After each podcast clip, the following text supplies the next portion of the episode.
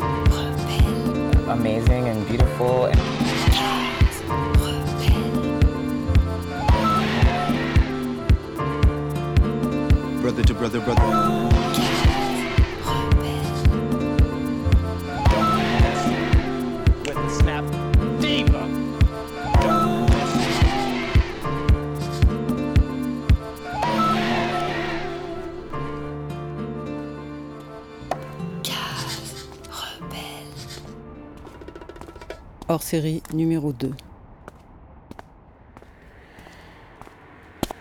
Patrick Mirval avait 20 ans quand il a été incarcéré au centre de jeunes détenus de Fleury-Mérogis le 20 janvier 1974 suite à un vol présumé de 57 francs de l'époque, c'est-à-dire 45 euros aujourd'hui, un vol en pièces de monnaie dans un distributeur du RER. Le 22 février, on lui apprend que sa demande de libération provisoire est refusée. À l'annonce de cette nouvelle, il se serait énervé et aurait insulté les gardiens, selon la version de l'institution responsable de son assassinat. Patrick se voit alors annoncer une sanction de 4 jours de mitard. Il doit pour cela être conduit au bâtiment Détroit en fourgon cellulaire. À son arrivée au Détroit, on pratiquera quelques gestes de réanimation en pure perte. Patrick est mort. Que s'est-il passé entre-temps? Patrick Mirval a été tabassé à mort par les matons. Huguet, un autre prisonnier présent lors de ce transfert, en témoignera. Mais pour l'administration pénitentiaire, l'affaire se raconte tout autrement. Alors qu'il est déjà mort, on appelle sa mère pour lui annoncer que Patrick a été transporté à l'hôpital suite à une syncope. Puis on lui parle de tentative de suicide consécutive à un chagrin d'amour, etc., etc. Quand l'heure de la fin des mensonges grossiers aura sonné, c'est ensuite la police, la justice et les experts qui prendront le relais pour étouffer l'affaire, étouffer la vérité petit à petit, avec patience, opiniâtreté et avec une efficacité redoutable, malgré les évidences et malgré un retentissement médiatique indéniable.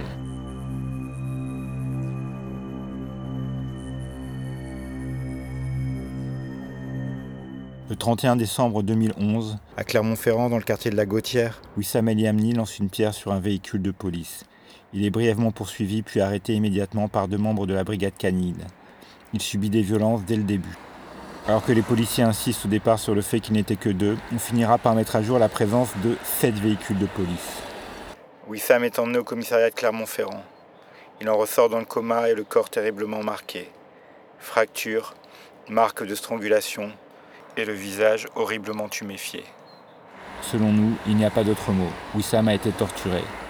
Mais malgré les évidences, les récits grossiers et mensongers ne vont pas tarder à se mettre en place. Wissam aurait été ce soir-là doté d'une force exceptionnelle, il aurait été gavé de cocaïne, etc. etc. Un tas d'inventions visant à masquer la terrible réalité du tabassage à mort d'un jeune homme de 30 ans par un nombre indéterminé de policiers. Parce que oui, le 9 janvier 2012, Wissam El Yamni va mourir. C'est le début d'un long combat pour la famille El Yamni. Alors que nous entrons dans l'année 2020, que se passe-t-il du côté de Clermont-Ferrand? La juge Myriam Fenina, en charge de l'affaire, n'a concédé qu'un seul acte qu'elle ne pouvait de toute façon pas refuser. En avril 2017, la Cour d'appel de Riom a ordonné une nouvelle expertise. Les résultats rendus par trois médecins en février 2019 confirment sans surprise que c'est bien l'intervention d'un tiers qui a causé la mort de Wissam. Fin des fables médicales, déclarait l'avocat Jean-Louis Bory dans Le Monde. Et pourtant depuis, rien.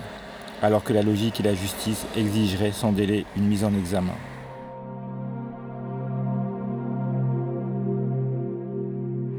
Quand il a découvert l'affaire Mirval, Farid El Yamni a été touché. Elle a résonné en lui. Et c'est vrai qu'à 38 ans de distance, les similitudes entre les deux affaires sont nombreuses. L'une des plus dures à nos yeux, c'est sans doute la solitude absolue dans laquelle Patrick et Wissam ont subi de la part de plusieurs hommes les violences qui leur ont coûté la vie. Et puis oui, Patrick Mirval, jeune homme noir antillais, et Wissam El Yamni, jeune homme arabe, tous deux de classe populaire, portaient dans leur corps et dans leur destinée le régime spécial que la suprématie blanche réserve aux héritiers de l'histoire coloniale. L'autre point commun, ce sont les inventions du pouvoir policier, judiciaire, carcéral, médico-légal, visant à rendre les deux jeunes hommes responsables de leur propre mort et à fabriquer une impunité intolérable. Et bien sûr, il y a le rôle disproportionné des bien mal nommées expertises, qui à coup de pseudosciences accréditent ces inventions ahurissantes. Expertise multiple, expertise bancale, fantaisiste, mensongère, expertise avec un E. Un E comme enfumage. Jamais personne été inquiété pour l'assassinat de Patrick Mirval. Et aujourd'hui, du côté de Clermont, on l'a dit, ça traîne, rien ne bouge, toujours pas de mise en examen. Pour le pouvoir, le temps semble être le meilleur allié de l'oubli. Et pourtant, pour un peu plus d'une heure, ici avec Farid El Yamni, on va se souvenir, nommer, questionner. À travers le temps, la famille El Yamni joint sa douleur à la famille de Patrick Mirval, et cette rencontre est puissante.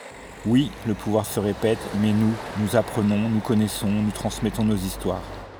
Alors que la famille El Yamni s'apprête à commémorer les 8 ans de la mort de Wissam, 8 ans d'impunité, on vous propose ce podcast exceptionnel que l'on dédie bien entendu à Patrick, à Wissam et à leur famille. Force et amour pour vous.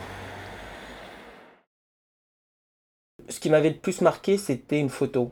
Une photo de la mère de Mirval dans une manifestation où je m'étais dit cette photo-là, elle aurait pu être prise aujourd'hui. Cette femme-là, dans cette position-là, j'arrivais à voir ce qu'elle ressentait.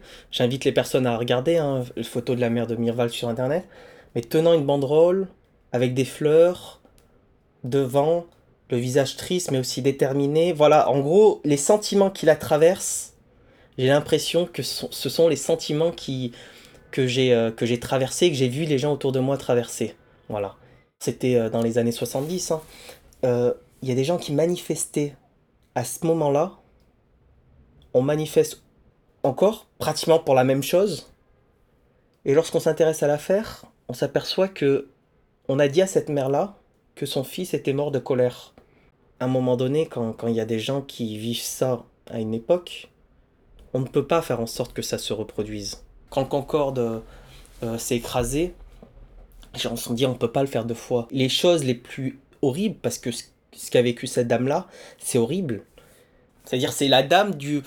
Euh, vraiment la, la, l'image qu'on se fait euh, de la bonne mère, quoi. Vraiment l'image de la bonne mère qui est là et qui se met à manifester pour son fils. Il y a quelque chose qui est de l'irrationnel qu'on retrouve aujourd'hui et qui est choquant, qui choque. Pour rappeler l'histoire, je, suis Farid Eliamni, le frère de Wissam Eliamni. Je vis encore des situations où je me dis comment c'est possible. Moi, ce qui m'avait marqué, c'était me dire en fait, ça fait un bout de temps qu'on vit des situations où on se dit c'est pas possible de les vivre. Ça fait un bout de temps où des gens traversent des sentiments. Ça fait un bout de temps où les gens préviennent de ce qui se passe. Qu'il y a quelque chose qui est au-delà, au-delà du nommable. Pour moi, c'est ça, hein. une mère qui perd un enfant dans de telles circonstances, on doit lui apporter euh, du réconfort. Elle doit pas être dans une manifestation. Si une mère qui perd un enfant est dans une manifestation, c'est-à-dire qu'il y a quelque chose qui fonctionne pas dans la société.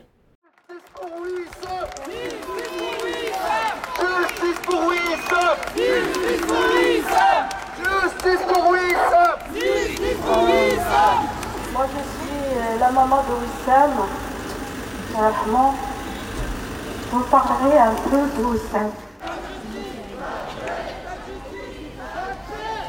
Depuis un certain temps, avec l'histoire de mon frère, je m'occupe un petit peu de la mailing list.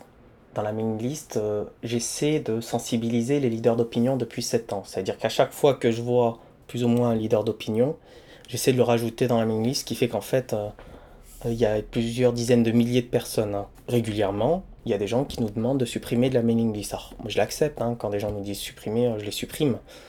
C'est ce que j'avais bien compris qu'en gros, qu'il faut sensibiliser les leaders d'opinion. Et c'est souvent c'est souvent qu'on me répond ça ne me concerne pas. On me demande que je les supprime de la mailing list parce que l'argument c'est ça ne me concerne pas. Je n'ai rien à voir avec ça. Je, crois que le truc, il est là.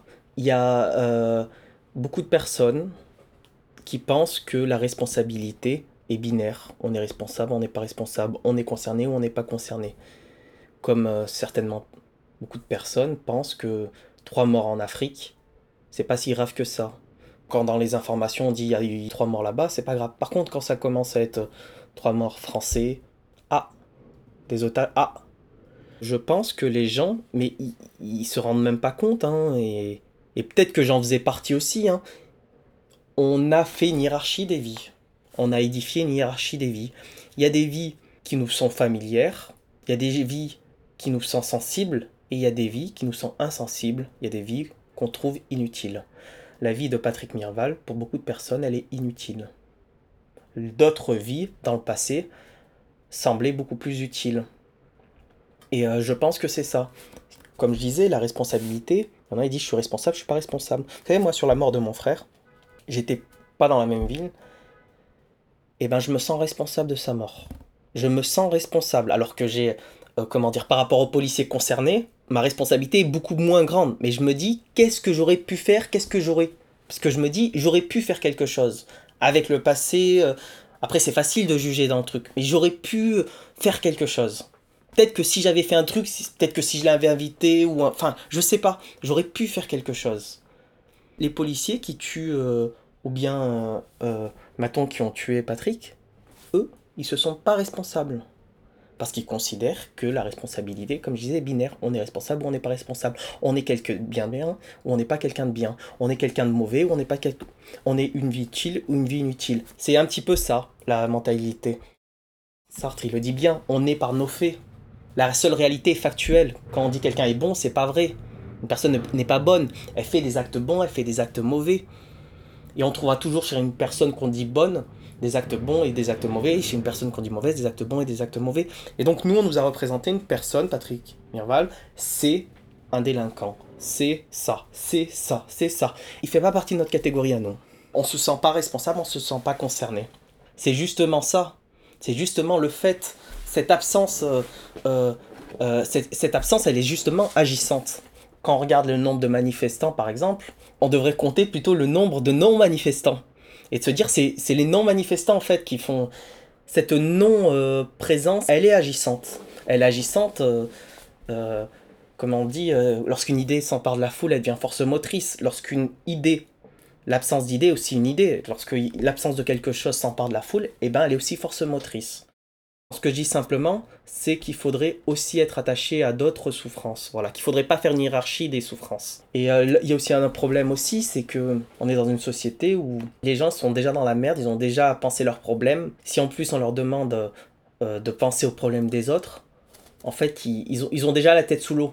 Donc en fait, ils ont tendance à penser aux problèmes qui leur sont les plus familiers, pour éviter de penser aux problèmes, euh, comme il disait, les problèmes du monde, quoi.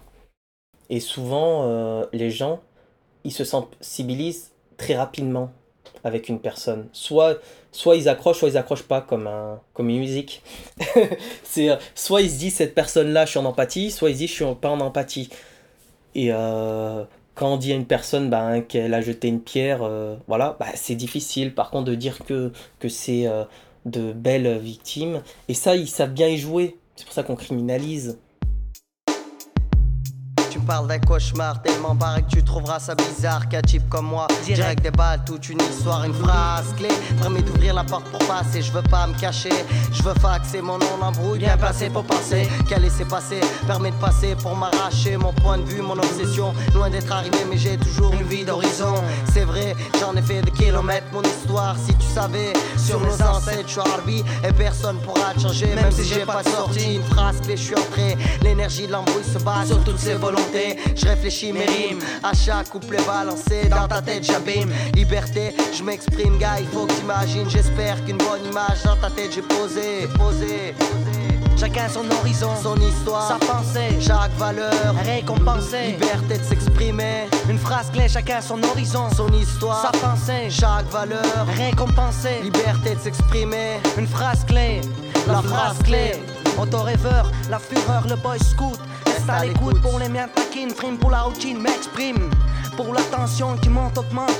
Mon entente stock épuisé, ma pensée censée toucher ceux qui pour moi n'ont pas compensé. Je suis faux français, mes droits égalité, la loi veut m'aiguiser, soi-disant maîtriser. Oublie pas que je suis armé, mon horizon alias prévision, la météo m'annonce, l'avenir fonce, n'attend pas. Le terminus s'approche de plus en plus pour les gens qui n'ont rien foutu les purs et durs sur la censure. Est un moyen pour l'état de contrôle, les garder secrets des patriotes corrompus, perdus, qui exilent pour quelques mille milliards qui devraient être investis dans la zone et tous ces zonards qui demandent à être quelqu'un, quelque chose, s'intégrer, s'associer dans cette Mon société. horizon, ma passion, m'apparaît du hip-hop, voilà ma seule tentation. En action, un démon, profitons de l'occasion pour faire un boom, bye bye. Dans tout Clermont, stabilise le rebond pour une meilleure protection. Voici un échantillon, mon horizon, ce texte analysé pour conclusion. certifie, amplifie mon horizon, mon récit, expression. Demain est un soupçon, à condition que je vive ce qui veut en mitraille ma mémoire.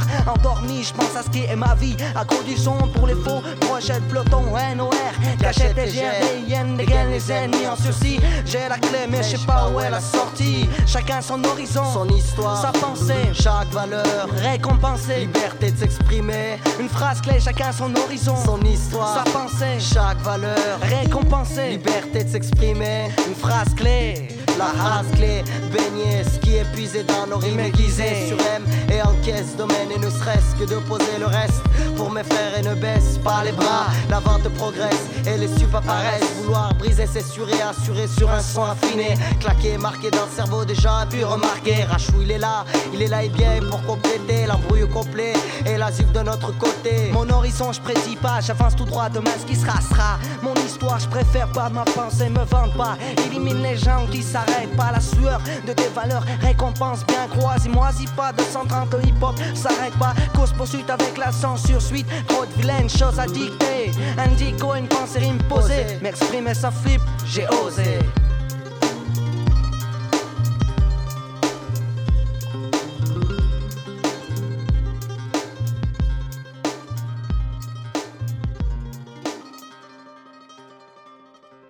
C'est la réalisation de ce podcast qui nous a permis de découvrir que Wissam El Yamni faisait partie de la scène hip-hop clermontoise. Celle-ci lui rendait d'ailleurs hommage 4 mois après sa mort avec le morceau collectif 12 mesures pour Wissam.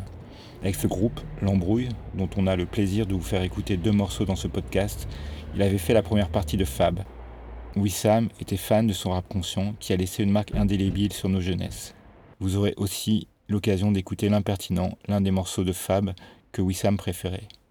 Son groupe, L'Embrouille, portait aussi à sa manière, fièrement, des textes engagés, sillonnant entre constats lucides et aspirations profondes à l'émancipation. Des rappeurs encore aujourd'hui en activité comme Xyfly témoignent de l'influence que Wissam a eue sur leur écriture et sur leur pratique. On vous laisse de nouveau avec Farid.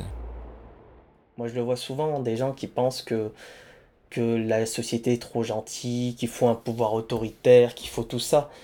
Et donc, euh, ils pensent que c'est bien fait pour leur gueule, qu'il y, y a une forme de justice dans l'injustice, qu'il y y a cette idéologie-là, cette idéologie du salaud.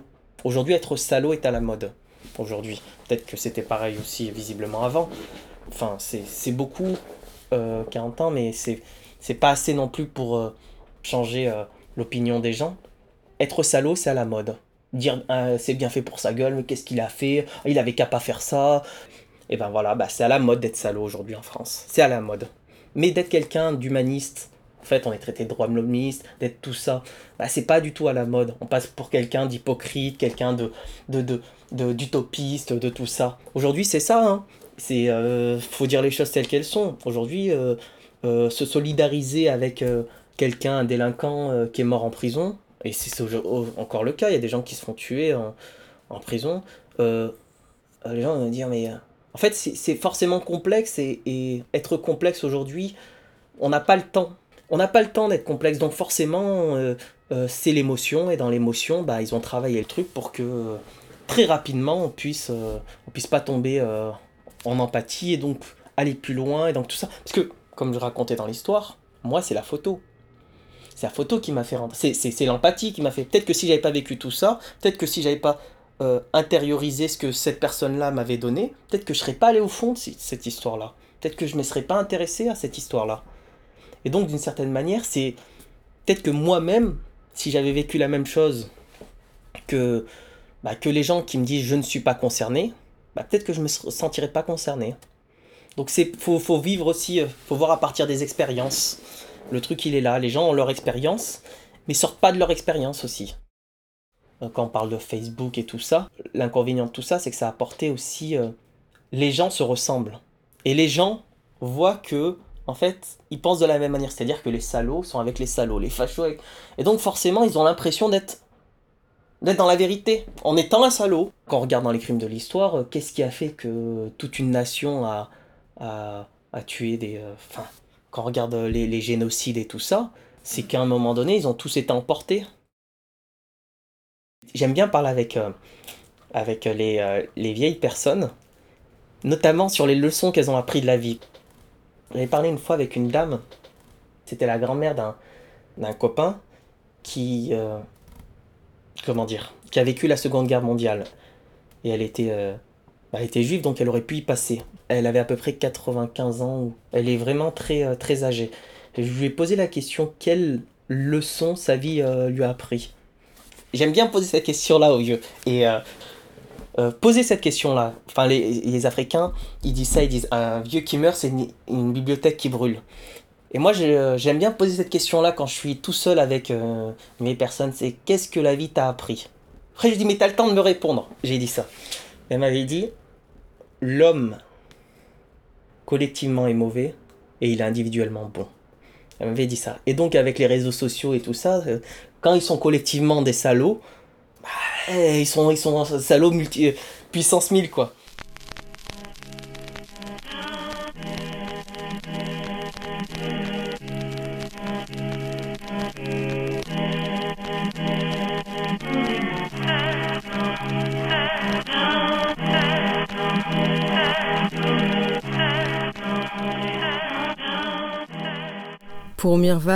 Quelques jours ont fait disparaître la version fausse de sa mort. Mais deux ans ont donné loisir à un magistrat tenace et à des experts inventifs de construire un récit fictif plus difficile à combattre que le faux grossier. La justice n'a pas voulu, quand il était temps encore, faire témoigner contradictoirement les acteurs qui étaient présents sur la scène où la mort a été donnée. Elle a voulu que la vérité n'émerge pas. Elle a préféré confectionner, par superposition de discours et enchevêtrement de paroles savantes, un récit fictif qui n'est donc, à proprement parler, ni vrai ni faux. Mirval avait tout pour ne pas faire un héros. S'il avait été poète, militant, révolutionnaire, peut-être le juge Michaud n'aurait-il pas pu mener son affaire comme il l'a menée. On aurait vu proliférer les comités de soutien. De grands intellectuels seraient entrés dans l'arène.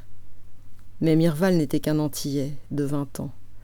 Quand il a commencé à travailler, à 16 ans, c'est chez William Saurin, où l'on met en boîte de la choucroute et du cassoulet. Par-dessus le marché, il ne courait pas les meetings, mais les balles. Extrait de L'affaire Mirval, ou comment le récit abolit le crime, de Bernard Cuot, publié en 1976.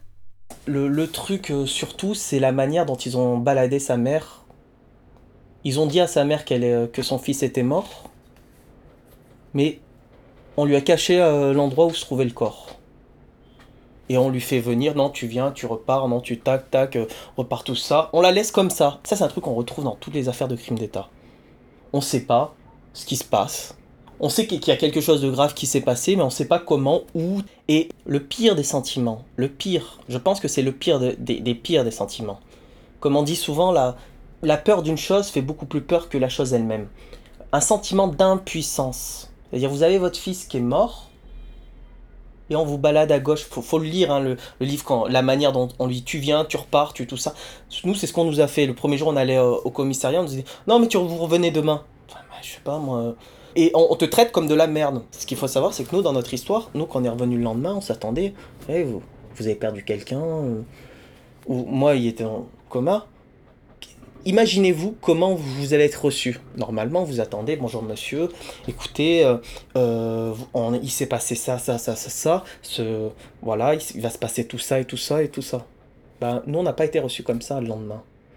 Eh ben écoutez monsieur, euh, vous savez, il avait une force extraordinaire et il était sous la cocaïne, il était tout ça. On a été agressés, agressés. C'est-à-dire que là, la petite fable qu'on nous, qu'on nous donnait, qu'on nous chantait, la République et tout ça. Bam s'est pris une grande tarte juste déjà par, l'explication. Bam On s'est dit, mais. On s'est dit, là, il y a quelque chose qui cloche. Vous, vous avez votre voiture cassée, vous allez voir la personne qui a. Enfin, je sais pas. La personne aura une forme de culpabilité, elle, elle vous parlera d'une manière et tout ça. Là, directement, vous prenez une claque, bam Parce que euh, ce qu'il faut savoir, mon frère était dans le coma. Quand on est dans le coma, il y a une machine qui force la respiration. Et ça, c'est insupportable à voir. Un homme qui est dans le coma euh, avec une respiration qui force, un truc où, où- où- on sent le, son corps qui, qui- Et donc, on voit le corps et. Et il y a une personne qui nous met ça en pleine gueule, quoi. C'est du genre, eh, bien fait pour ça. Enfin, tout de suite. Et là, on voyait ça. On voyait que, que la, la mère a été complètement baladée. On l'a méprisée. Lundi 25 février, Madame Mirval, qui a demandé une journée de congé, se présente tôt le matin à la maison d'arrêt. Le directeur la reçoit. Mon fils n'est pas mort d'une syncope. Il ne s'est pas suicidé. Que lui a-t-on fait? demande-t-elle. Dans les 48 heures de répit que s'est ménagé l'administration pénitentiaire, une esquisse de récit cohérent s'est formée. Plus question de syncope ni de suicide. Il est vrai qu'entre-temps, une première autopsie a rendu ces deux récits difficilement présentables. Un peu, très peu, de vérité commence à se manifester. Madame Mirval apprend que son fils était passé devant M. Rousseau au prétoire et qu'après sa condamnation à quatre jours de mitard, il s'est rebiffé. Il a fallu le maintenir fermement, dit le directeur. Ils l'ont peut-être, malgré eux, un peu brutalisé.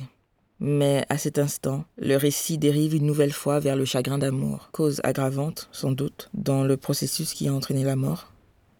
À quoi bon attendre le septième récit de la mort? Madame Mirval veut voir son fils. Le directeur est très net, il ne sait pas où il est.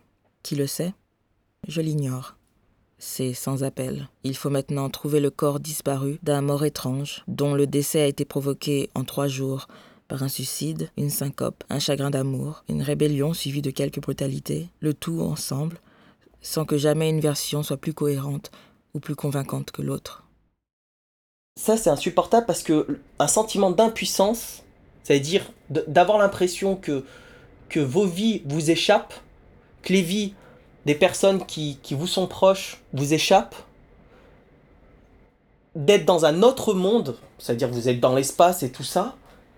Il y avait quelqu'un qui, disait que la, la, euh, la confiance dans le monde s'écroule. S'écroule. Jusque-là, et, toutes les personnes qui sont passées par là, ils ont une forme de confiance naïve dans ce monde. Ils se disent, s'il m'arrive un truc, il y a des gens qui vont s'opposer. Et là, vous apercevez qu'il vous arrive un truc et que personne s'oppose. Et que justement, ceux qui devraient s'opposer sont justement ceux qui vous mettent encore plus dedans. On voit bien dans les films d'horreur, ça, c'est ce truc-là, où il y a une personne qui crie, elle dit Ah, c'est euh, mon sauveur arrive, et en fait, le sauveur est, finalement la personne qui tout ça. Cette impression-là qu'on a dans le film d'horreur, en fait, on vit. C'est-à-dire, on crie, et la personne qui, est censée nous sauver, en fait, elle nous en, prend, met plein la gueule. Moi, je me souviens, euh, à, ce moment-là, le, en fait, on pense même plus à, à- se nourrir. Mon corps, il était, euh, il était bloqué. Et encore une fois, je pense que, que sa mère est passée par là et d'autres personnes sont passées par là quand ils nous racontent. Tout de suite, on nous met dans l'ambiance. On vient d'apprendre, on s'est pris un coup de poing dans la gueule, mais la personne en fait est encore vivante dans notre esprit. C'est bizarre, hein Mais c'est comme, euh, imaginez-vous, je sais pas moi, imaginez-vous, vous êtes 20 ans avec une personne, elle sort. Bah, vous attendez à ce qu'elle se revienne. On a beau vous dire qu'elle est pas, euh, qu'elle va pas revenir, vous l'avez vu tout à l'heure en fait, et donc vous vous, attendez. Et il y a un truc en fait qui fait que une, impression de. Après, je pense que ça c'est c'est- pareil dans tous les morts euh, brutales, mais une impression de de vertige. Il y a un vertige énorme se dire, je suis dans quoi là? Je en fait, le corps lui-même est dans ses habitudes, le cerveau est dans ses habitudes, et d'un coup le corps il s'arrête, le cerveau s'arrête, et il y a tout qui... on, est presque même dans une situation de survie où on comprend pas. On comprend pas, et euh, un petit peu comme un, comme un, comme un boxeur qui, euh, qui est dans les, euh, comment dire, dans les cordes, quoi. Qui se dit, euh, oula, et ben nous on était dans les cordes, et l'arbitre était contre nous.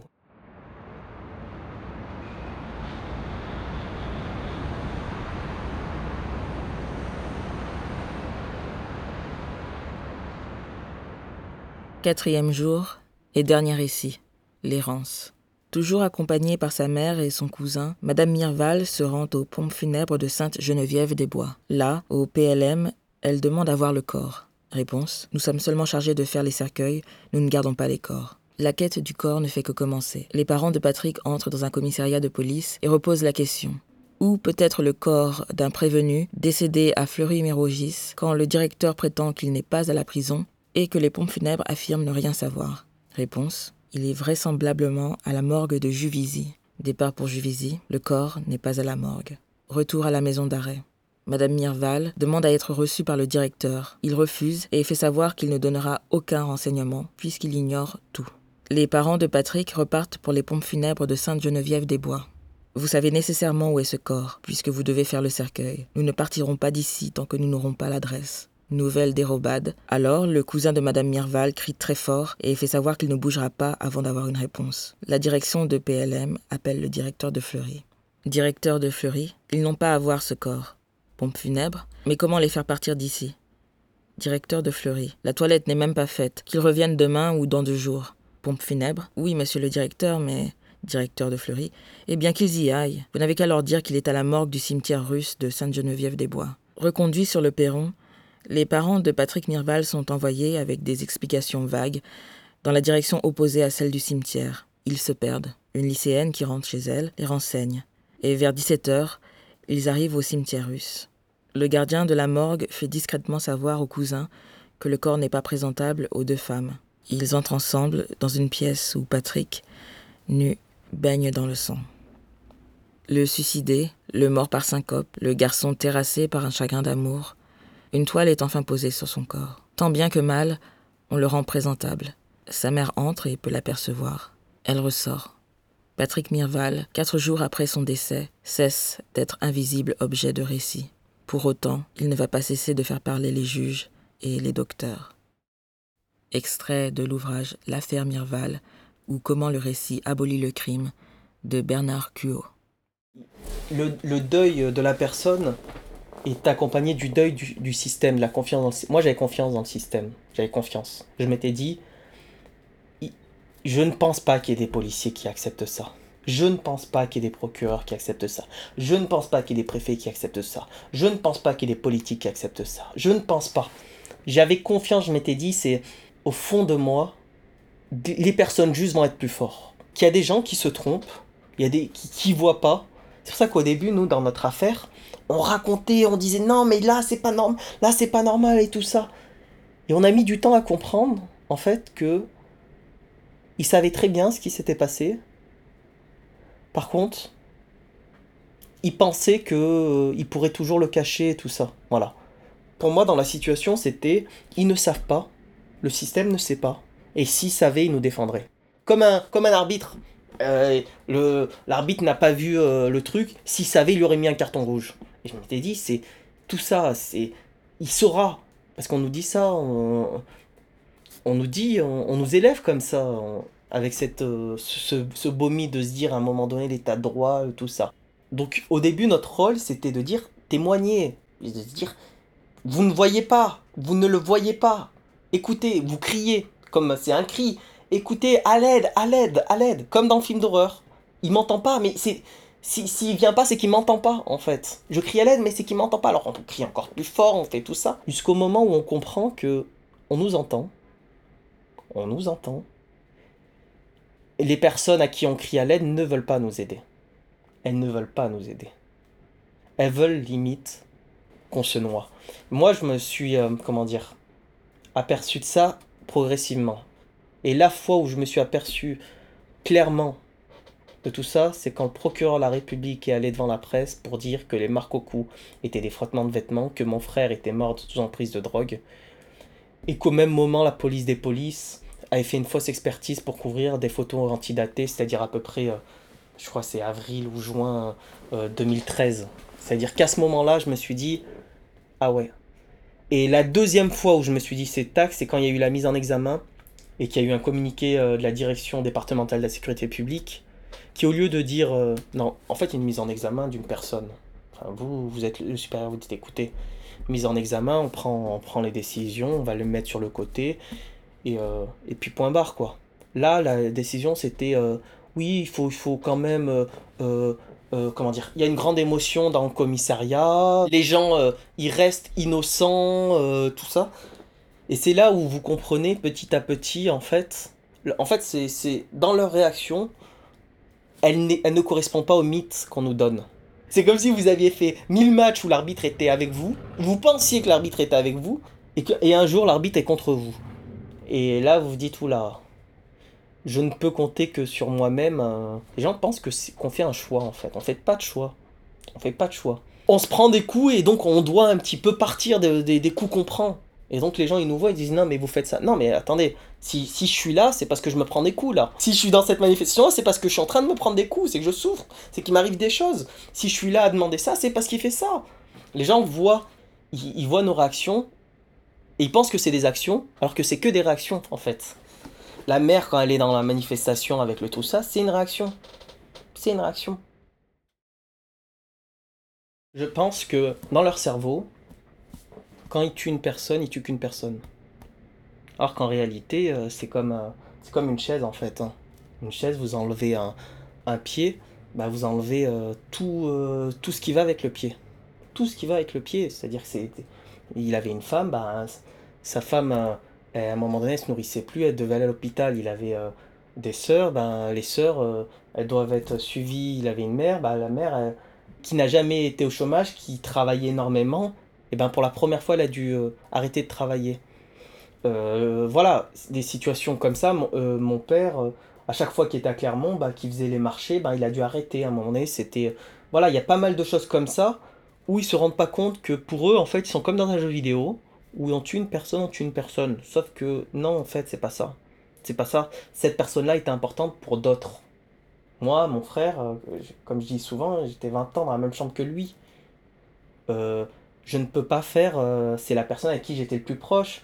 Et comme je racontais, euh, quand j'avais euh, des problèmes, il était présent. Là, il a, c'est comme, alors il est mort, mais il avait, il a un problème là.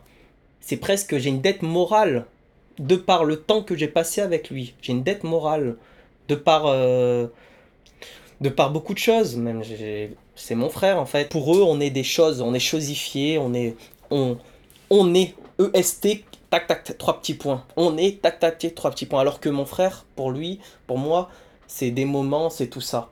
Et euh, pour eux, c'est ça. C'est un casseur. C'est-à-dire qu'on qu'on limite, qu'on catégorise sa vie à un point. 30 ans d'existence à un point. Et puis il y a aussi autre chose, c'est que moi j'ai déjà fait des soirées étudiantes, comme je dis souvent, où il y a des gens qui pétaient un plomb. C'était un petit con. Ah, tout ça. C'est le jour de l'an d'ailleurs. hein. Le jour de l'an, je pense que partout en France, on sait, on sait, ils savent les policiers que, que le jour de l'an, euh, les gens sont pas forcément sains d'esprit. Et d'ailleurs, comme euh, je raconte souvent, euh, bah, le jour de l'an, si c'est un bon étudiant, c'est un petit con. Mon frère, c'est pas un petit con, mon frère. Mon frère, c'est presque le. à ce moment-là, c'est presque le bouc émissaire, en fait.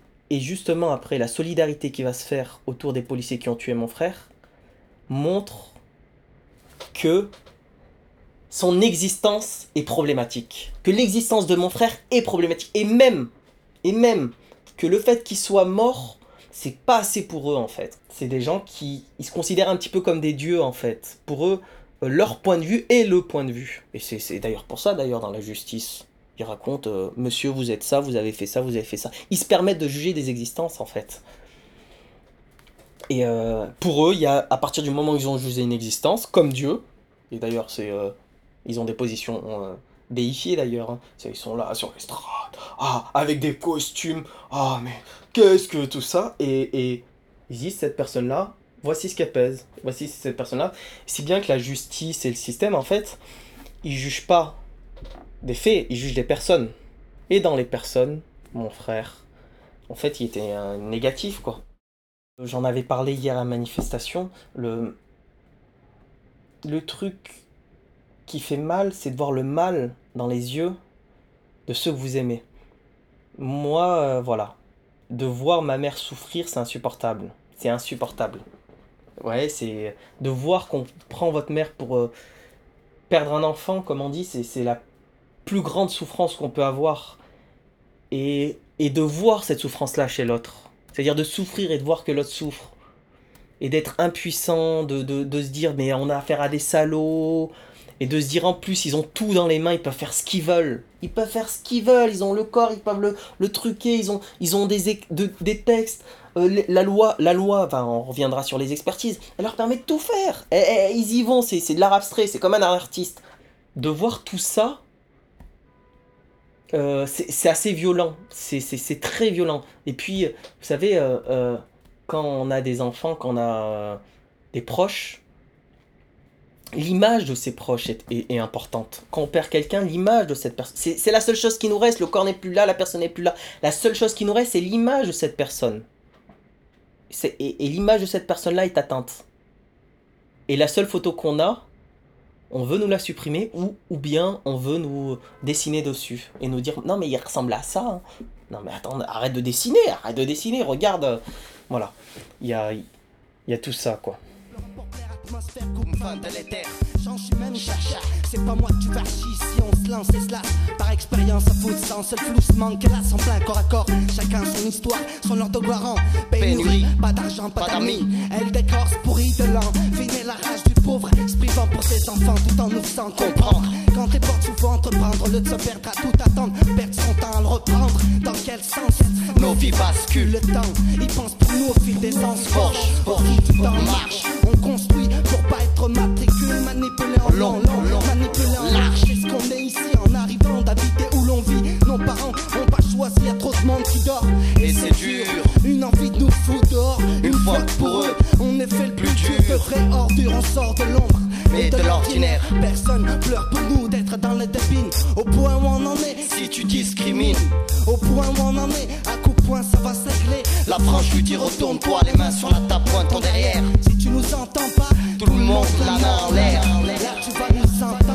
A plus de force pour plaisanter, de te faire sourire. Pendant que les miens perdent leur santé, ne peuvent plus sourire. Y a plus de force pour se taire et les regarder souffrir. Quand certains étouffent l'affaire et que l'accusé transpire. Y a plus de force pour plaisanter, te faire sourire. Pendant que les miens perdent leur santé, peuvent plus sourire. Y a plus de force pour se taire. Regarder souffrir. Quand certains étouffent l'affaire, l'accusé transpire.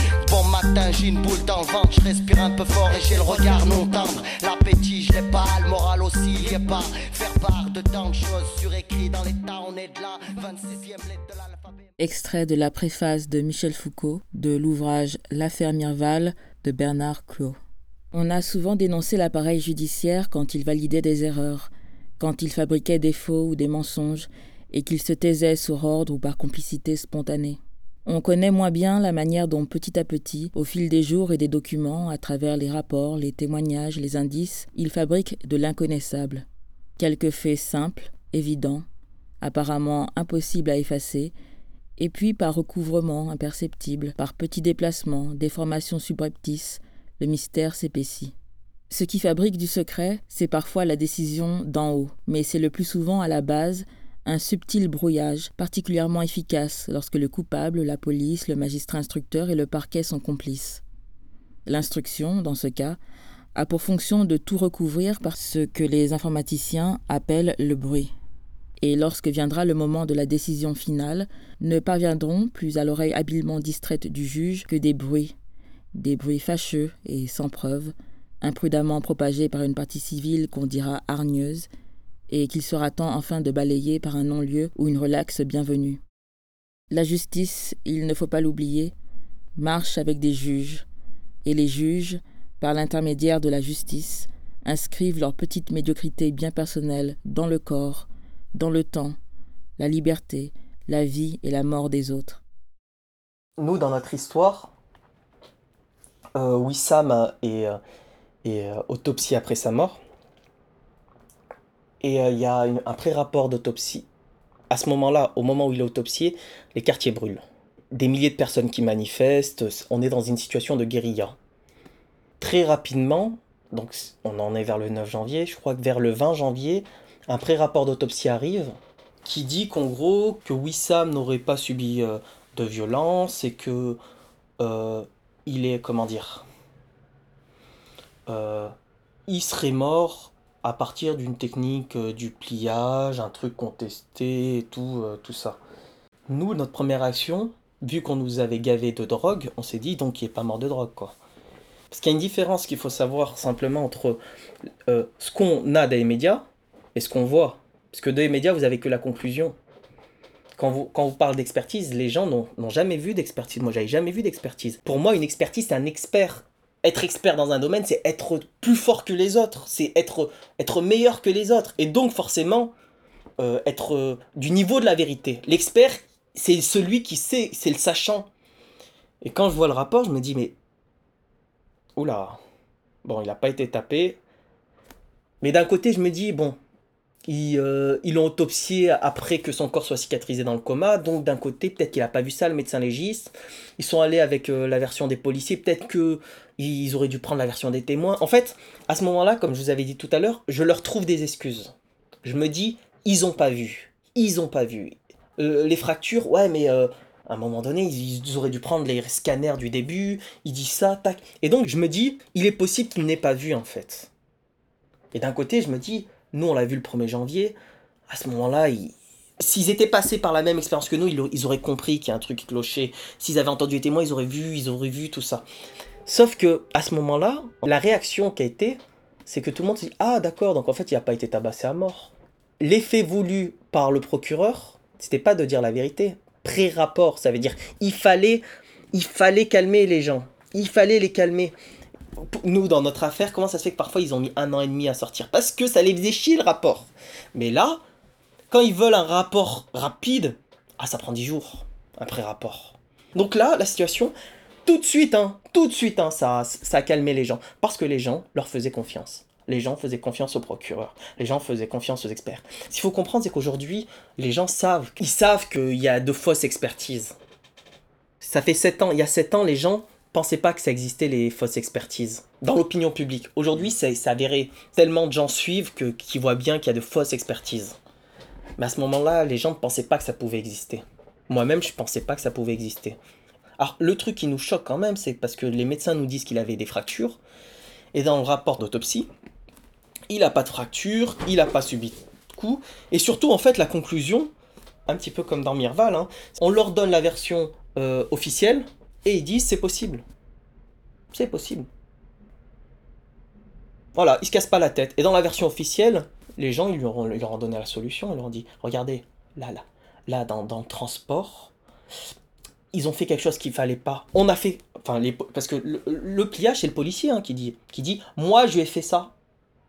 La police des policiers fait Ah, c'est pas bien, il lui a fait un pliage. Et le médecin dit Ah oui, c'est vrai que pliage, on peut mourir. Donc il est mort de ça. Il s'est pas cassé la tête. En fait, s'il avait pas vu le corps, il aurait dit la même chose. C'est après qu'on comprend tout ça. Sur le moment, on comprend pas tout ça. Sur le moment, on se dit euh, Ils réfléchissent à partir des données qu'ils ont. Et les données qu'ils ont sont des données euh, fausses. Donc forcément, le raisonnement est faux. Puis on voit le dossier, le dossier, il y a n'importe quoi, des photos antidatées et tout ça. Au bout d'un moment donné, on se dit, ils font beaucoup plus d'efforts pour ne pas faire la vérité qu'autre chose. Nous, on demande la contre-autopsie, et quand il y a contre-autopsie, nous, on se dit, à la contre-autopsie, la vérité viendra. C'est pas possible. Si On s'est dit, dans la contre-autopsie, cette fois, on leur a tout donné. On leur a dit qu'il fallait, avec partir des éléments du 1er janvier, à partir des photos, à partir de tout ça, tac, les radios, les scanners, on s'est c'est bon, ils vont le faire. Ce qui se passe, c'est que euh, le rapport d'autopsie arrive au mois de mars. Tout de suite, on dit une contre-autopsie. La justice dit, le juge nous dit non, non, mais vous pouvez pas faire de contre-autopsie. Il faut que l'expert fasse une expertise de son propre rapport d'expertise. Oui. Dans notre affaire, en fait, le premier médecin légiste fait un pré-rapport d'autopsie. En fait, il regarde si ça passe. Nous, on monte pas au créneau parce qu'on se dit, c'est un pré-rapport d'autopsie, il va mettre le temps pour savoir. Au mois de mars, le rapport d'autopsie est identique au pré-rapport d'autopsie parce que, et c'était l'enjeu du pré-rapport d'autopsie, c'était de dire est-ce que ça va passer? Nous, à ce moment-là, en fait, on se dit ce médecin légiste-là fait n'importe quoi, on fera une contre-autopsie. Le juge d'instruction nous dit euh, non, on peut pas faire de contre-autopsie. Parce que justement, parce que nous on avait critiqué, on a dit c'est pas possible parce qu'il n'y a pas le dossier médical au mois de mars. À ce moment-là, justice donne une deuxième carte au médecin légiste Certainement parce que le médecin légiste a dû comprendre que s'il y a une contre-autopsie et qu'il s'aperçoit qu'il a fait n'importe quoi, euh, on lui donne une seconde chance de se rattraper. C'est le médecin légiste a copié la version officielle et à un moment donné, quand il a vu que qu'il y a une famille qui dit euh, ouais mais euh, vous avez fait ça n'importe comment, il s'est dit je risque de perdre mon poste si euh, un, un- un médecin légiste dans une contre-autopsie me dit vous avez fait n'importe quoi. Donc il se rattrape, il reprend le dossier médical et il va faire un autre rapport au mois de juin. C'est pour ça que de, de janvier à juin, en fait, le corps sera gardé pendant six mois. Au mois de juin, le médecin légiste de Saint-Étienne va voir dans le dossier médical euh, qu'au niveau cardiaque, il y a un truc bizarre et il va dire Ah, mais il avait la drogue, ah, mais il y a un truc cardiaque quand il était euh, euh, dans le coma. Donc, drogue cardiaque, il est mort de drogue.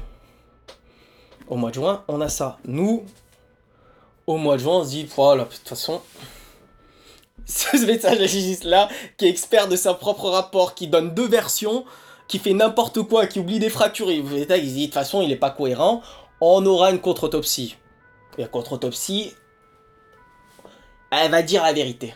À ce moment-là, on était encore dans ce truc-là en, se- disant s'il y a un problème, c'est un problème de personne. C'est pas un problème système, c'est un problème de personne. On s'est dit les policiers sont mauvais, le médecin légiste de Saint-Etienne est, mauvais, mais il y en a un autre qui va arriver. Ils peuvent pas tous être mauvais, il y a un autre qui va arriver. Comme je vous disais, on appelle à l'aide, à un moment donné, un arbitre est pas bon, bah on va voir un autre arbitre, on va dire non mais regarde, regarde, tac.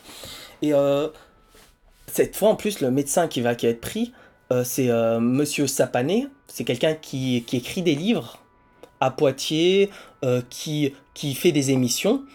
Donc dans la contre-autopsie, on se dit, c'est bon, visiblement, on a quelqu'un qui va revenir. Et c'est au mois d'avril 2013, où comme je vous l'ai raconté, lorsque le procureur va devant la presse et dit les marques au cou, c'est pas ça, euh, la police des polices fait ça. Et à ce moment-là, ce qu'il faut savoir, c'est que la justice même a fait quelque chose qui ne doit pas se faire, c'est qu'elle a communiqué avant qu'on ait le rapport dans les mains, pour qu'on ne puisse pas contredire le rapport.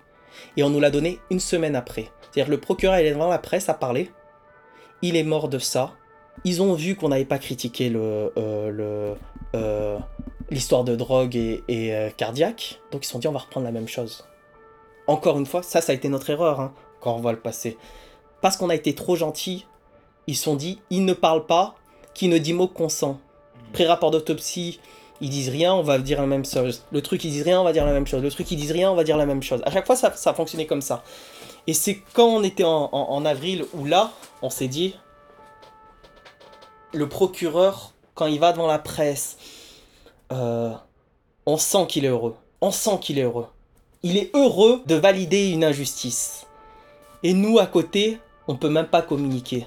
Et en plus, on passe pour qui? Il il est très fort. hein. Il sait qu'un procureur qui va dire un truc, à côté d'une famille euh, qui va dire non, c'est une injustice, nous, on passe pour des gens qui, qui sont abattus, qui sont sous le chagrin, qui n'arrivent pas à accepter, qui ne pas tout ça. Et puis, c'est une contre-autopsie, et puis tout ça. Et le corps est enterré. Et au même moment, ce qu'il faut savoir, c'est que le plus haut gradé reçoit la médaille d'honneur de la République. C'est, ils nous ont fait la totale au moment en nous disant on va les écraser, ils ne se relèveront jamais, le corps est enterré, ils ne se relèveront jamais. Et à ce moment-là, nous, on s'était dit la même chose. hein. On s'était dit, mon Dieu, qu'est-ce qu'on fait maintenant On a le corps qui est enterré, on a tout, euh, on n'y arrivera jamais. Euh, nous, on pensait pas que c'était possible une contre contre-autopsie. On pensait que ça, ça rester sur la contre-autopsie. Et c'est là où, euh, enfermé dans son désespoir, on on n'est jamais aussi fort qu'on n'a pas le choix d'être fort.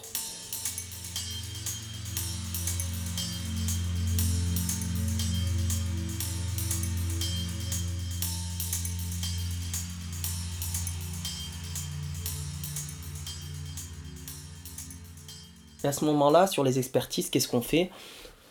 Euh, Notre avocat nous dit écoutez, là, euh, ce qu'ils veulent faire, c'est parole d'expert euh, médical. On va demander l'avis euh, d'un spécialiste en cardiologie. Donc il connaît euh, un spécialiste en cardiologie. Il vient avec le dossier médical, il lui demande qu'est-ce que t'en penses. Une semaine après, euh, le spécialiste en cardiologie, chef de cardiologie euh, de la région, hein, c'est pas pas quelque chose de, de petit, quelqu'un qui est reconnu internationalement. Il dit, il lui dit comme ça à l'avocat. Cette personne-là ne sait pas lire un électrocardiogramme. Ok, il dit comment ça? Il dit, il dit, c'est hallucinant ce que je lis. Il dit c'est pas possible.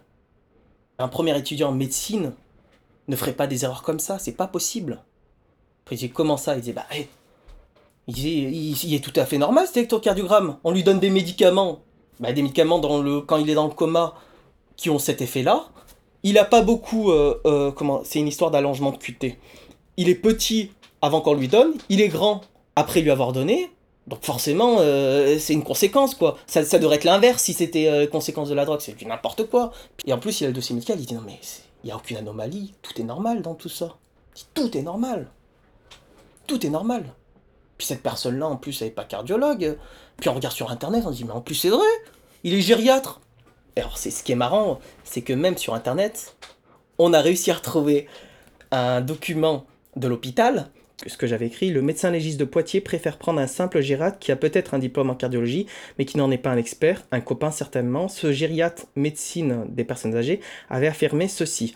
Si le patient est en bonne santé intellectuelle et physique et ne présente qu'une pathologie, par exemple un infarctus, il relève de la cardiologie et non de notre filière. Donc le gars a reconnu que c'est pas sa filière la cardiologie.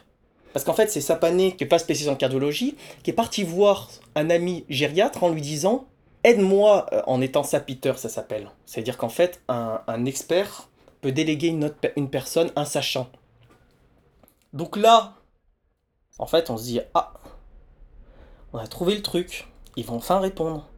Et qu'est-ce qui va se passer? La justice, elle va dire Eh, euh, ne vous inquiétez pas, on va faire une contre-contre. Enfin, là, je, je sais plus dans combien d'expertises.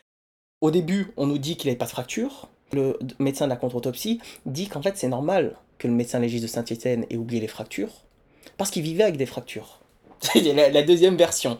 Alors, et c'est ça surtout, il a tous les photos. Il dit qu'il doit prendre les photos les plus proches des événements pour analyser les blessures. Et qu'est-ce qu'il fait?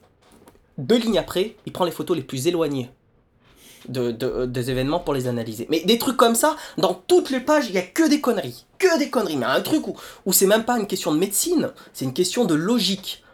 Et c'est peut-être pour ça qu'en fait qu'ils ont mis une semaine. En fait, eux, ils s'en foutaient complètement. Ce qui était important pour eux, c'était la conclusion que le procureur aille devant la presse en disant il est mort de drogue. Validé par un expert. Nous, dans notre affaire, à chaque fois qu'on fouille un petit peu, on s'aperçoit que tout est faux. C'est- se dire en fait le degré de perversité pour arriver à des trucs comme ça. C'est-à-dire, après, je crois qu'il qu'il va y avoir donc une contre-contre-expertise, donc qui sera fait sur dossier.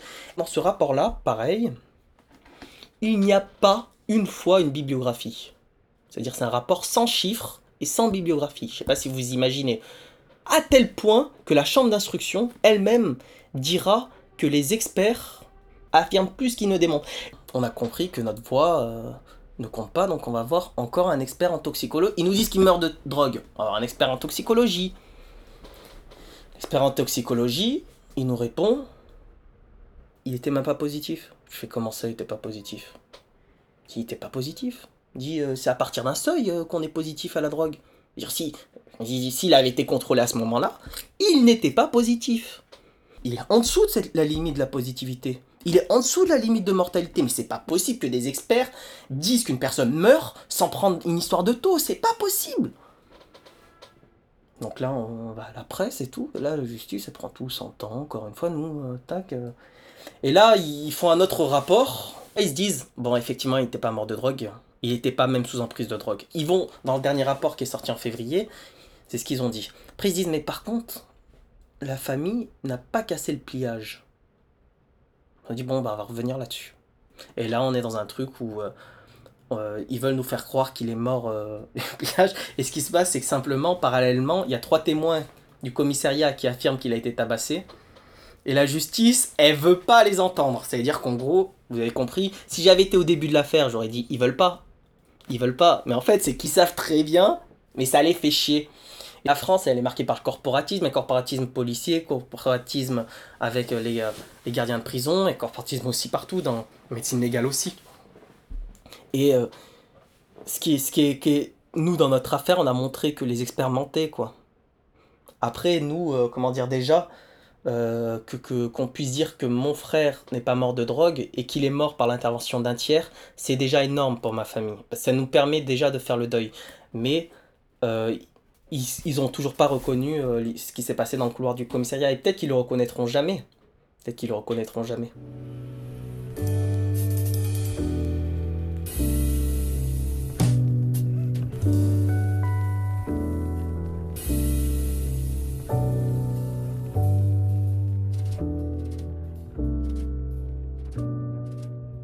La seule chose que, qui sera communiquée à partie civile et au ministère de l'Intérieur, c'est une photocopie de la conclusion. Ils s'en foutent. hein. Et en plus, ce qui se passe, c'est qu'en fait, l'expert, comme là, il y avait le gériatre qui, se permettait de faire le truc, il sait qu'en fait, en face de lui, personne ne le juge. À limite, que c'est euh, que c'est peut-être la partie civile, mais vous avez compris que pour nous, euh, nous, nous sommes, euh, nous sommes rien pour eux. Nous sommes rien. On n'a pas de pouvoir. On est de la, on est presque de la merde pour eux en fait. Il y a un problème d'expertise, mais depuis un certain nombre d'années, la justice le sait, mais en fait, ce, problème-là est très utile en fait. Les, les, les politiques ne veulent pas s'attaquer à ce problème-là. Pour plusieurs raisons. C'est que c'est très utile d'avoir un expert qui raconte n'importe quoi. Vous faites valider tout. Vous avez euh, une conviction profonde de quelque chose, vous demandez à un expert qui valide votre théorie, il valide, un expert a dit ça.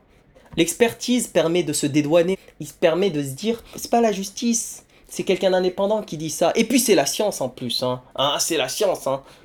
Deuxièmement, les experts travaillent tous les jours avec la police judiciaire, avec, euh, avec les mêmes, euh, c'est leurs amis, donc ils s'arrangent un petit peu avec la vérité. Et ils savent rendre des services. Ensuite, les experts, ben, euh, ils vivent de ça. Plus on les sollicite, plus ont d'argent. Voilà. S'ils vont dans une mauvaise direction, bah, ça sera un chieur et les chieurs, on fait pas appel à eux. Et puis, un, un dernier point, c'est aussi des produits de leur environnement. C'est des gens qui, euh, quand vous voyez euh, le euh, sapané à, Poitiers, c'est des gens qui se prennent pour des aristocrates. Nous, on est la populace. Aussi, il y a une forme de discrimination. De... Ils font partie des élites, des experts. Donc, ils vont pas remettre en cause le beau monde auquel ils appartiennent. Il y a tout un environnement qui fait qu'en fait, euh, les histoires des expertises, pour moi, hein, là, je, le dis, qui est presque l'une des plus grandes escroqueries du système actuel. Les injustices structurelles reposent sur, euh, sur le mensonge. Mais si on commence à dire, à faire la vérité sur ces injustices-là, euh, il y a tout qui s'effondre. Il y a tout qui s'effondre. Et les injustices structurelles, le système veut les garder. Parce que ça maintient des privilèges. Ça maintient beaucoup trop de privilèges. Si demain on se permet de dire que des policiers ont torturé mon frère dans un couloir du commissariat un jour de l'an, euh, ça voudrait dire beaucoup de choses. Ça voudrait dire qu'on ne peut pas faire confiance à la police de Clermont. C'est la, belle phrase que j'ai trouvée euh, dans, le livre, c'était euh, on ne paie pas les juges, mais on les récompense. Mais c'est pas simplement les juges, le système. Le système, on ne le paie pas, on le récompense. Les gens savent que s'ils vont dans la bonne direction, ils seront récompensés. Pour eux, ne pas être récompensé est une sanction. Donc ils se disent pourquoi être sanctionné euh, Pourquoi, pourquoi j'irais me sanctionner en fait? Pourquoi j'irais pas faire comme tout le monde? Le fonctionnement de la justice dans l'affaire Mirval est une aventure si extraordinaire, si totalement étrangère à la recherche de la vérité sur les causes de la mort qu'il faut absolument l'étudier isolément. Car si l'instruction ne nous apprend rien sur la mort, elle nous renseigne par contre prodigieusement sur le mécanisme de l'instruction et sur ceux qui l'ont mené. Enchaînement subtil d'initiatives et de replis, de décisions et d'esquives, l'instruction, dans cette affaire, est menée avec une courtoisie distante et froide, mise au service d'une continuelle inventivité qui jamais ne sera prise en défaut. L'ensemble juge d'instruction expert, sans parler du parquet, a fonctionné dans l'affaire Mirval comme il fonctionne très souvent, mais dans des affaires où beaucoup plus simples, presque trop banales, ou infiniment complexes et pratiquement, surtout vu de l'extérieur, à la limite de l'analysable. Heureusement pour la justice, les experts, en cette occasion, ont fait preuve d'une exceptionnelle créativité scientifique et Jean-Pierre Michaud, aimablement, leur a laissé la bride sur le coup. Leur construction, à n'en pas douter, restera dans les annales judiciaires et médico-légales comme un très précieux document.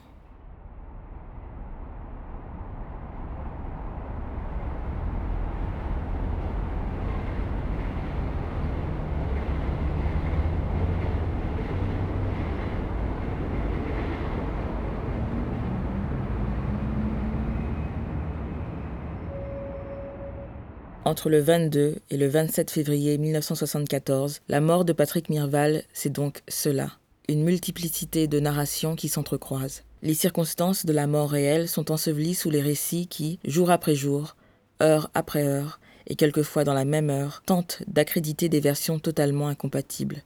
L'espace où peuvent s'inscrire ces récits est d'autant plus vaste que tous les témoins sont a priori suspects. Suspects parce que simples surveillants, premiers surveillants ou surveillants-chefs, ils ont, à un moment ou à un autre, participé au transfert. Suspects parce que, si les récits délirent, les témoignages concordent, à première vue au moins. Suspect parce qu'un garçon de 20 ans, mesurant 1m85 et de constitution athlétique en parfaite santé, est mort brusquement dans des mains qui toutes se disent innocentes. Tellement innocentes qu'on en vient à se demander si Mirval est bien mort, si tout n'est pas un mauvais rêve. Ils cherchent d'abord à forcer le mensonge, et au bout d'un moment donné, ils disent Mais. Euh... Donc finalement, on ne sait pas. Hein. Euh, bah, c'était c'était Pasqua qui disait ça. Quand vous êtes euh, emmerdé par une affaire, créez-en une note de telle sorte qu'on ne puisse rien y comprendre. Voilà. Enfin, soit on fait le mensonge, soit on s'arrange que les gens ne comprennent pas du tout pour qu'ils ne puissent pas voir la vérité, quoi. C'est la réaction naturelle, oui. C'est la réaction naturelle. C'est un petit peu comme la police des polices, c'est aussi notre arnaque. C'est que ils prennent pas les éléments et après ils disent il n'y a pas assez d'éléments. Enfin, on l'a vu récemment. euh, ah, mais il n'y a pas, il n'y a pas assez d'éléments. Mais, mais s'il n'y a pas assez d'éléments, c'est parce que tu veux pas les prendre. Quand ils disent la moitié des policiers ne sont pas, euh, comment dire, identifiables. Ouais. Par contre, quand quand il y a des euh, manifestants, eux, vous les identifiez très rapidement. Mais vous n'allez pas me dire que vous pouvez pas identifier les policiers. Tu vois, c'est, ils sont pas identifiables, donc on ne sait pas, donc euh, on, on, va pas plus loin. C'est une autre tactique, une, autre manière de faire. Et cette tactique-là, elle est adressée à l'opinion publique. Et c'est pas à nous. L'opinion publique doit douter. Quand, on dit non, mais l'affaire est en cours et tout ça, comme nous dans nos affaires, on dit non, mais on peut pas. On, on- je veux pas parler d'une affaire, elle est en cours et tout ça. Bah, tant qu'il y a le doute, la vérité n'est pas dite. Ils, veulent nous forcer à croire que, euh, qu'il n'y a pas de mauvais policiers, qu'il n'y a pas de. Mais, dans tout système, il y a des mauvais. Juste. Mais vous, vous pouvez pas le reconnaître parce que si vous le reconnaissez, vous reconnaissez que vous êtes comme tout le monde. Et, ça, ils peuvent pas reconnaître qu'ils sont comme tout le monde. Ils peuvent pas reconnaître qu'u- qu'une famille arabe, noire, rome, pauvre, qu'elle peut avoir raison et que des experts puissent avoir tort. Ça, ils peuvent pas. Attendez, mais ça, c'est pas possible. Non, mais c'est pas possible, ça. C'est. c'est- Attendez, mais ils, ils- ils sont au même niveau que nous, c'est pas possible. Parce que pour eux, ils disent ça, ils disent non, moi je sauve l'humanité, moi je suis protecteur de la République, moi je protège les gens. Le soir, lorsqu'ils voient leur, leur gamine ou leur gamin, euh, tout ça, ils leur racontent des. des, des- euh, c'est des fables hein, qui se racontent. Hein. Non, mais il y a les délinquants et moi je suis bon, hein, je, suis- tout ça. Ouais. Et si demain ils se disent, ouais, mais je suis du côté des délinquants, ils disent, ah, mais en fait, t'es. t'es- t'es- aussi, t'es mauvais. Alors, alors, ça, ça remet en cause beaucoup de choses parce qu'ils. Et comme je disais, ils réfléchissent de manière binaire. C'est-à-dire, si les autres sont bons ou mauvais, eux-mêmes sont bons ou mauvais. Eux, ils nous parlent tout le temps d'honneur. Ils ont construit leur vérité sur du faux, sur du mensonge. Ils ont peur de, de faire face à eux-mêmes. Ils ont peur de faire face à la réalité. Les erreurs qu'on fait au début, en fait, sont irrattrapables après. Nous, quand on fait une erreur, c'est fini. On l'a vu avec l'histoire de mon frère, mais c'est pareil dans la justice. C'est fini. Eux, ils peuvent. Ils peuvent mentir, tout ça, ils se rattrapent, tout. Nous, c'est, on n'y arrive pas. Et justement, on n'a pas le droit à l'erreur. On n'a jamais le droit à l'erreur. Et parce qu'on n'a pas le droit à l'erreur, on se doit d'être parfait face à eux. Et parce qu'il nous faut être parfait, il nous faut comprendre. C'est un petit peu Sun Tzu qui disait ça. Il disait que si euh, vous avez euh, euh, une guerre, si vous connaissez, vous avez une chance sur deux de gagner. Mais si vous connaissez, vous connaissez l'adversaire, vous, êtes sûr de gagner. Et ben nous, notre adversaire, il se connaît, il a conscience de tout, euh, de toutes ces injustices, et il nous connaît. Et nous, on ne se connaît pas, et on ne le connaît pas. Et lui, il a le pouvoir en plus. Donc en fait, il a, il a toutes les armes pour lui. Tout, tout, tout, toutes les cartes. Et, et, et, et si à un moment donné, il n'y a pas une carte, bah t'inquiète pas qu'ils feront une loi pour la changer, pour avoir toutes les cartes. Et euh, donc il, il a tout pour lui. Donc on- nous, on, doit faire avec, euh, avec ce qu'on a. Et la seule chose qu'on a, c'est la connaissance de l'histoire. Notre connaissance de nous-mêmes. Les choses se répètent. Donc connaître l'histoire, c'est comprendre comment les choses vont arriver avant qu'elles arrivent. Et comprendre pourquoi elles arrivent. Mais aussi comment ils réussissent. Ils réussissent en, en, faisant en sorte qu'on ne puisse pas connaître la vérité, en embourbant les gens. Les gens en leur disant Est-ce que vous y comprenez quelque chose? Vous comprenez rien? Eh ben sachez que c'est ça qui est voulu. Ils veulent que vous n'y comprenez rien. Ah bon? Ils veulent qu'on y comprenne Bah oui. Vous voyez que moi, Puis, euh, vous voyez que j'ai tout fait, moi, pour que la vérité soit dite. Et vous voyez qu'ils ont tout fait pour que vous y compreniez rien. Ah, mais, euh, voilà. Mais, faut faire aussi très attention à la connaissance de l'histoire. C'est, comme je disais, c'est la connaissance de l'histoire peut à la fois nous enfermer, mais elle peut à la fois nous libérer. Elle peut à la fois nous apporter des éléments de réponse, c'est-à-dire qu'en fait, aujourd'hui, peut se comprendre par le passé, mais en même temps, c'est pas le passé. Voilà. C'est qu'il y a des choses qu'on a dans le passé qui sont influentes aujourd'hui, et il y a des choses qui qu'on n'a pas dans le passé et qui sont un petit peu modifiées. Par exemple, aujourd'hui, il pourrait se permettre de dire qu'il meurt de colère. À l'époque, il n'y avait pas les réseaux sociaux, il n'y avait pas tout ça, donc il pouvait s'en permettre. Et comprendre aussi euh, euh, euh, dans, l'histoire, c'est aussi comprendre que, enfin moi, c'est ça que ça m'a apporté, c'est qu'il faut chercher son intérêt individuel, mais il faut aussi chercher son intérêt collectif.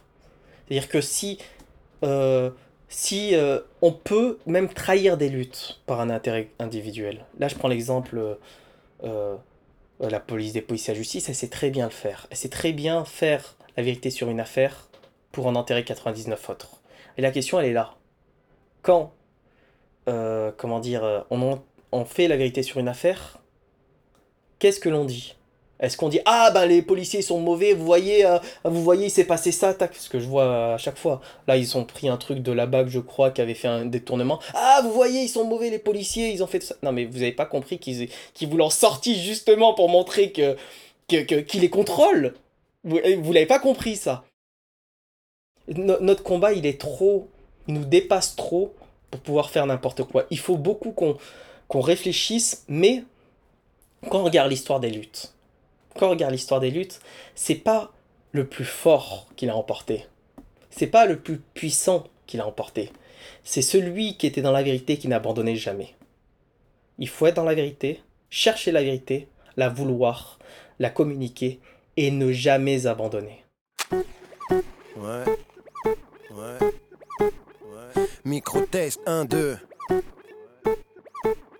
Le genre qu'on gère est un mystère qu'ils ont pas découvert. Je persévère, balance du son façon trop sévère. Le faux devient vert et aussitôt il en persévère. Façon persévère, je veux pas que mon fils devienne mercenaire. Je veux qu'il aime sa mère et son dictionnaire. Visionnaire, missionnaire, idée fixée, prêt à vexer. Si ton questionnaire commence à me plaire, j'opère pépère. Si tu fais l'affaire, frère, ta part du bénéfice, faut que tu récupères. Un monde austère, mais cher les poings, les coudes et les dents. Ris pas résident, ça semble évident. Celui qui écrit une lettre au président. Le mec a du sang froid, que tu sens froid, qui distant. Celui qui écrit une lettre au président. Qu'est-ce qu'il y a tu veux, mon nom, c'est peu Impertinent. Celui qui écrit une lettre au président. Le mec a du sang froid, que tu sens froid, qui distant. Celui qui écrit une lettre au président. Ouais. Un impertinent de plus faisant face aux conséquences. Ma façon d'envisager le rap est élémentaire. Par contre, quand j'ai fini mon couplet, c'est sans commentaire. Documentaire, comme l'imbu de la fac de Nanterre. Mensonge en enterre, envoie les mauvais songes en enfer. Persévère pour qu'unité soit entité, que la réussite choque. 1, 2, ça suffit pas, ça me suffit J'en veux plus des frères qui réussissent, des pneus qui crissent, des virages, que nos vœux ne soient plus des mirages, des visages joyeux, paysages joyeux, mon vieux, mieux vaut tard que jamais j'y T'avoue que je crois pas au monde merveilleux ici-bas, des belles images, c'est pour Sony et Toshiba. Paris-Bas, passe à l'action, fais mon boulot, remplace tease et bêtises par montée de l'oscilloscope, syncope prévu pour droite et l'extrême. Je m'incruste en intrus, envoie l'instru, me voilà sur la scène, l'impertinent. Celui qui écrit une lettre au président. Le mec a du sang froid, tu sens froid, qui distant. Celui qui écrit une lettre au président. Qu'est-ce qu'il y a Tu veux mon nom, c'est peu L'impertinent. Celui qui écrit une lettre au président. Le mec a du sang froid, tu sens froid, qui distant. Celui qui écrit une lettre au président. Ouais. Un impertinent de plus faisant face aux conséquences. Si Jean-Marie courait aussi vite que je l'emmerde, il serait tellement loin. Avant, je les détestais, mais aujourd'hui, je les aime tellement moins. C'est physique, biologique. Au bleu, blanc, rouge, je suis allergique. Microphone branché, je me sens tellement bien. Je leur en fais baver, c'est navé, je peux les braver. La vie est une manif, la France une vitre et moi un pavé. Un rat de marée sur un village de politiciens. Ils volent tellement qu'ils savent pas nager. PDG, l'entreprise de l'impertinence provoque l'incontinence des vieillards séniles à la présidence. Qu'est-ce t'en penses? Si c'est du bien, parle-en autour de toi, faut que ça avance. Bœuf dans la plaque, je vous tire ma révérence. L'impertinent, ouais. qui écrit une lettre au président. Le mec a du sang froid, que tu sens froid, qui est distant. Celui qui écrit une lettre au président. Qu'est-ce qu'il y a? Tu veux mon nom, c'est peu L'impertinent, celui qui écrit une lettre au président. Le du sang froid que tu sens, froid qui est distant. Celui qui écrit une lettre au président. Ouais. Un impertinent de plus, C'est ça. faisant face aux conséquences. Discrète connexion.